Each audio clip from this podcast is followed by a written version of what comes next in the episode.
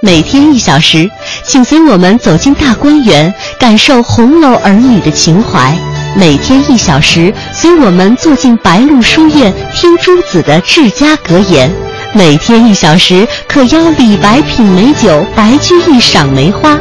今天这一小时，你来了吗？这里是中央人民广播电台香港之声《中华风雅颂》。二零零一年秋天，在德国首都柏林，一场来自中国的服装秀令德国人一改往日的矜持。新丝路模特公司的六十位美女，在柏林中国节活动中，展示了公元前七世纪到十八世纪末中国历代的服装服饰。流动在梯形台上的历史，让西方人感受到了在中华文化中独放异彩的服饰文化的魅力。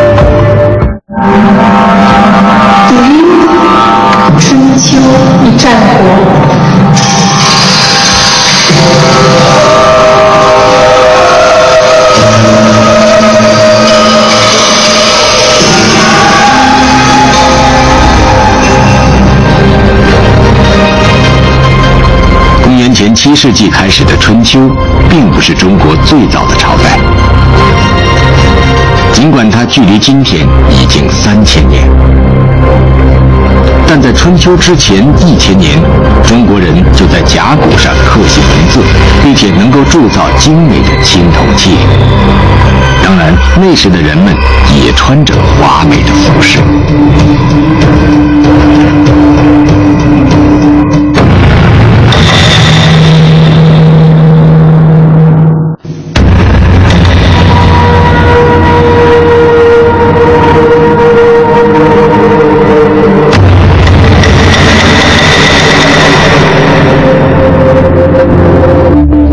纺织品的易腐蚀性，在目前的考古发现中，只有这些属于春秋战国时期的服装保存的比较完整。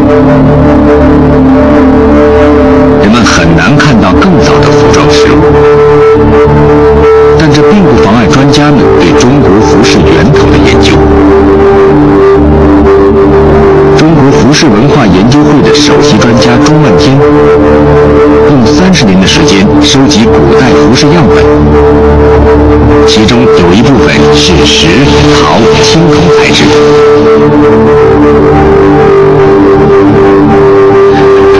这些不易腐蚀的东西，留下了远古服饰的信息。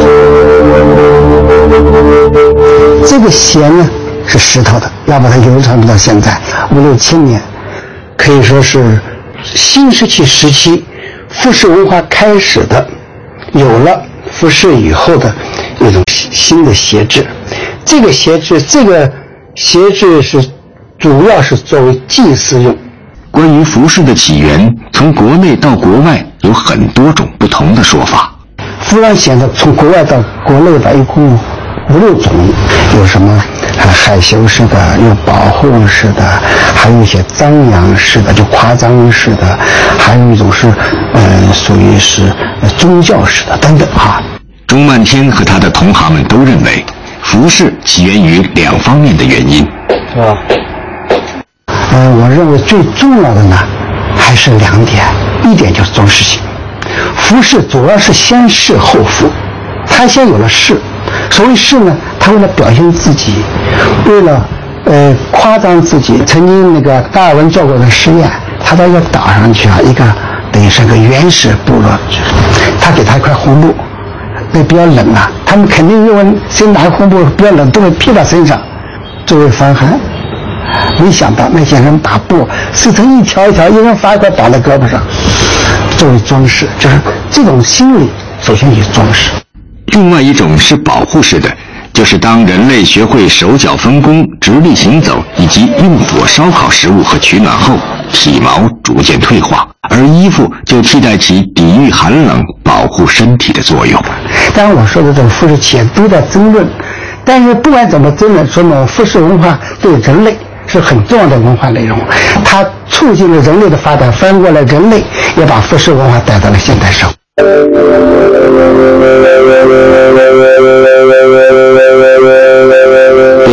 北京周口店龙骨山的底部，五十万年前生活着北京猿人。从这些精致的石器分析，当时的猿人已经懂得冬天用兽皮御寒，夏天用树叶护体。这标志着人类脱离了动物界，出现了原始服饰的雏形。山的顶部，两万五千年前生活着的北京山顶洞人的居所，人们在这里发现了兽牙、骨管、石珠的串饰和骨针。古针说明山顶洞人已经掌握了初级的鞣皮技术。并使用动物长衣或韧带纤维做缝线，缝制兽皮衣服。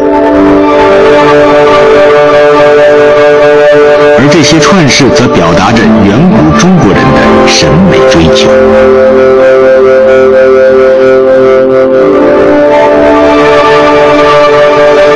最早的服装样子，我们似乎只能从留在岩壁上和陶器上的绘画中揣摩。这些诞生在新石器时代的图形，告诉我们，至少在一万年前，中华祖先就已经改变裸体的原始状态，进入戴冠穿衣、梳发配饰的文明生活。在已经公布的全国七千余处较大规模的新石器文化遗址中，几乎都发现了纺纱捻线的原始工具石纺轮。在距今七千年的河姆渡、距今六千年的仰韶、距今五千年的良渚等新石器文化遗址中，都发现了织布的原始工具，也发现了麻的织物残片。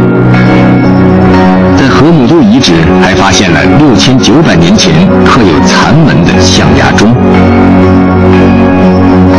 仰韶文化遗址发现了四千多年前一个半切割的蚕茧。良渚文化遗址发现了一批四千七百年前的丝织品。它们不仅证明着中国是蚕桑丝绸的发源地，也让我们触摸到这些图画上人物衣着的质地。它们也许是麻革的，也许是丝绸的。良渚文化遗址出土的数以千计的玉器，让我们对当时的服饰有了更加感性的认识。这些玉环、玉珠、玉坠组成的饰件，也许是佩戴在丝麻衣服外面的；这些玉圈、玉环、玉镯是戴在手臂上的；华丽的玉冠显然戴在头上。玉冠上有排列整齐的孔，也许是用来插羽毛的。专家们认为，这种华服属于主管祭祀的良渚巫师，他们是原始宗教神权的代表。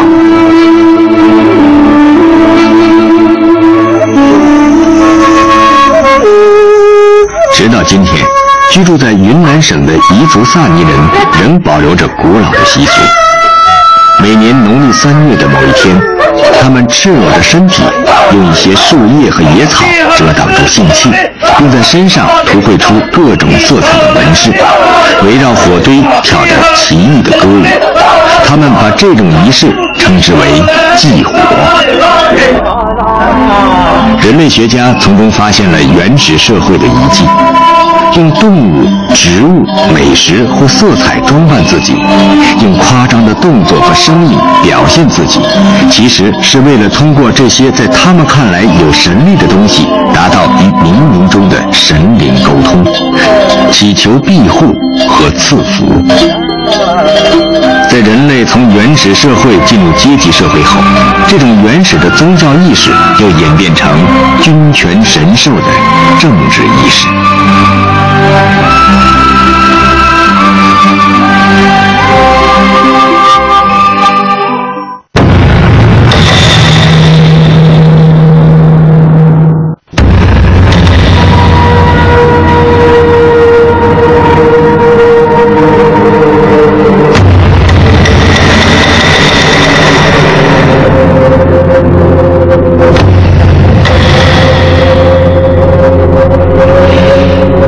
这是目前我们能够比较清晰地看到中国古代服装最早的样式。这些服饰属于公元前十七世纪到公元前七世纪的商代和周代。这个西周时期的石像前有这样一个装饰，叫服，也叫碧玺。这个呢是最早的服饰，也就是最早人们在嗯腹部前盖块布，它作为遮羞也好，作为保护自己的器官也好，这是一种功能性的布。当时的这块布呢的形状呢是呃是往下走以后，它头还比较稍微大一点，比较像式型。后来逐渐逐渐变成直的了。这块布盖在前面以后呢，嗯，逐渐它由于它是单块的布，慢慢变成一块块布多了，变成了一个裙布。最后呢，做成人们穿了裙子。可穿了裙子以后呢，但这一块布呢，它作为我们祖先流传下来的这么一个服饰特征，为了怀祖或者为了尊重祖先的这种意志呢，人就把它作为装饰品放在前面。也有专家对这块装饰有另外的解释。你看它那个造型啊，上面或者是尖头的，或者是那么圆头的，好像一把斧头。原始那个石石斧啊，都是长的嘛，啊，跟下面，它的那个斧斧的造型，在这个在转化到这个服装上。斧的造型是什么意思呢？就是主断，他一斧砍下去就 就就是说他说了算，是一种权威权力的象征。所以那个时候就是一些奴隶奴隶主阶级的首领，他有这个，其他一般老百姓不可能有这个。祭祀在当时是从国家到家族最重要的活动。祭祀时穿着的服饰，一方面十分庄重，另一方面也体现了当时的哲学意识和社会理念。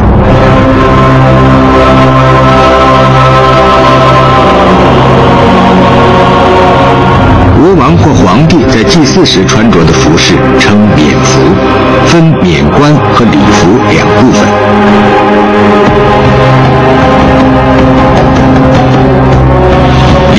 由上衣、下裳组成，上衣代表天，是青黑色的；下裳代表地，是赤色的。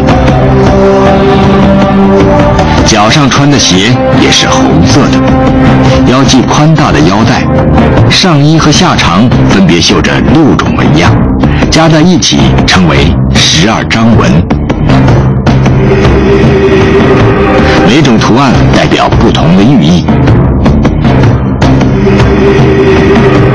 月星辰代表光辉，山代表稳重，龙代表变化，华虫代表文采，火代表热量，粉米代表滋养，枣代表纯净。宗仪代表智勇双全，辅代表决断，福代表去恶存善。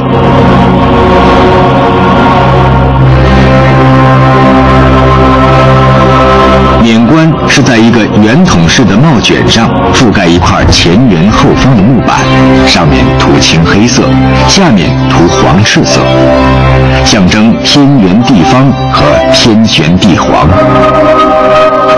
朱、白、苍、黄、玄五种颜色的彩玉用五彩丝绳串联，组成棉板的流。用丝棉做成的球饰垂挂在耳边，叫做春耳，提醒君王不能听信谗言。冕冠戴在头上要前低后高，表示君王对百姓的关怀。冕服的形制蕴含了上天之子和君权神授的浓厚意味。从商周古文献的记载到传。世的历代帝王画像，我们发现各个朝代的皇帝不过是在承袭古制中加些更改。以致形成了从公元前二十一世纪的夏代，一直到十九世纪初的清代末年，延续了长达四千年的以冕夫为中心的章服制度。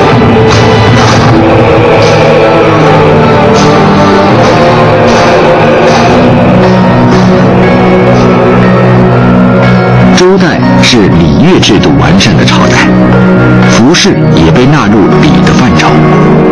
王朝设立司服一职，专管君王在不同场合和不同级别官员穿着官服的性质，形成了一套条文繁杂、等级严明的服饰仪规，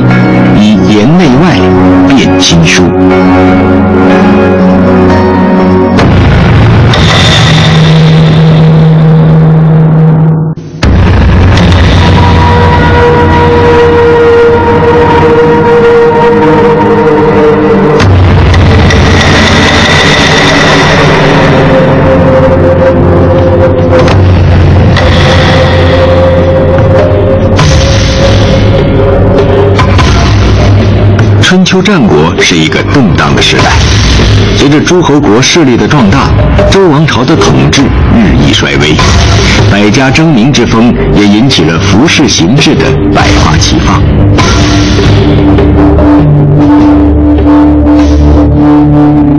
商周时规定，除了天子和大贵族，其他人是不能享用丝帛、绢衣、锦绣和精细的麻织物等高级服装用料的。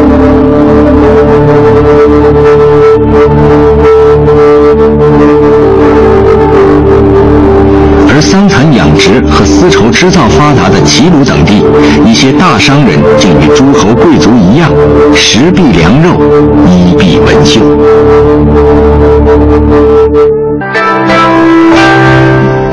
在周代，人们把黄、白、黑、赤、青视为正色，象征高贵；而浅红、淡青、紫色等是象征卑微的艰色。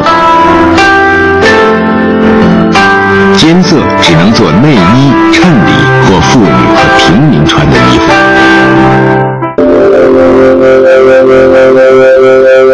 商周以来的传统服装一般包括称为“襦”的丝棉短袍，只有两条裤管，没有裆的套裤，外穿上衣和下裳。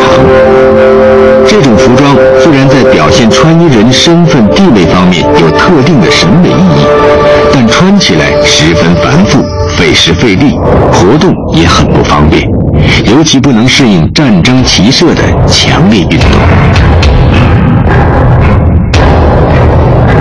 当时的赵国经常与相邻的东胡和楼烦族发生军事冲突，这两个民族都善于骑马射箭，能在崎岖的山谷地带出没，而汉族只习惯于车战，没法进入山谷地带与敌对阵。于是，在公元前三百零二年，赵国国君赵武灵王为训练骑兵，废弃了传统的上衣下裳，学习胡人的紧身衣裤。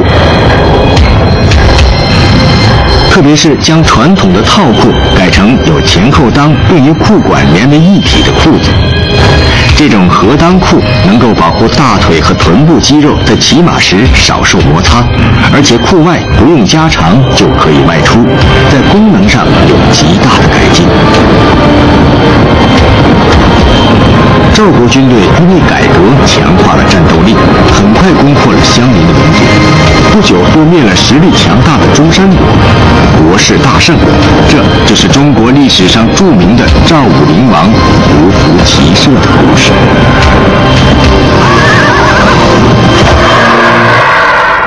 春秋战国时期，齐国和鲁国是丝绸生产和织绣业的中心。那么齐鲁这地方呢，刺绣啊、织锦啊，当等现在的上海一样，成为中国这个织绣纺织的中心。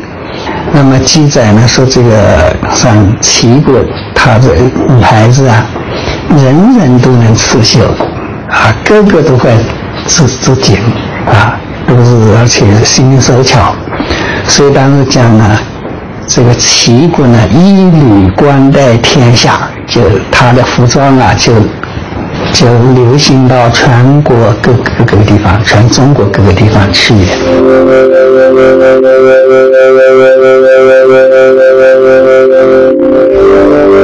产生于这里的儒家学派，对当时各地，甚至是对后世的服饰都有深远的影响。上下连体的深衣就是儒家推崇的一种服装形制。深衣在穿着时显然比上衣下长要方便得多，但在裁剪时却要将上衣和裙长分开来裁。裙长裁成十二片，表示一年有十二个月。衣襟右衽，表示推崇以右为上的礼法。袖圆似龟，领方似举，背后垂直如绳，下摆平衡如拳。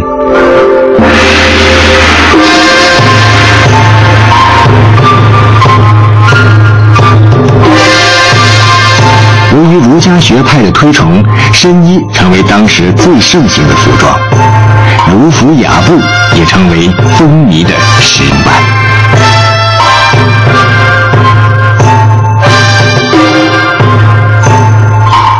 考古发掘的多个战国墓中，不仅出土了穿深衣的人物国画、陶俑、木俑，还出土了深衣的实物。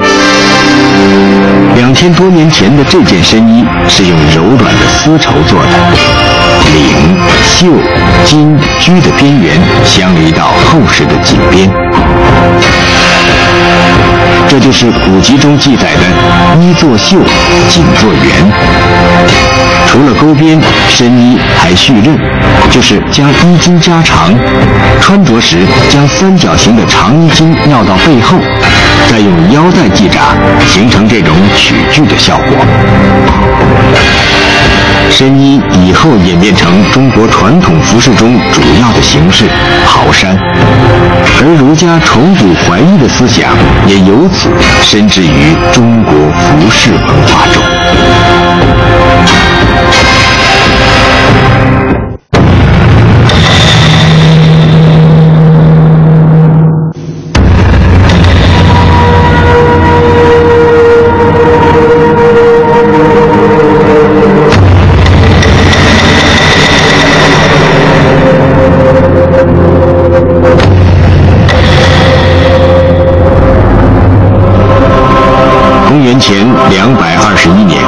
秦始皇建立了中国历史上第一个统一的封建帝国——秦朝。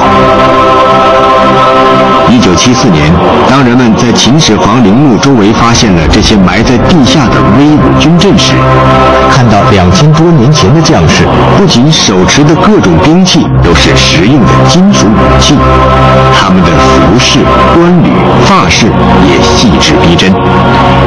这成为记录秦代军人服饰最重要的形象资料。在已发现的八千多个兵马俑中，不同等级和不同兵种将士的着装各不相同。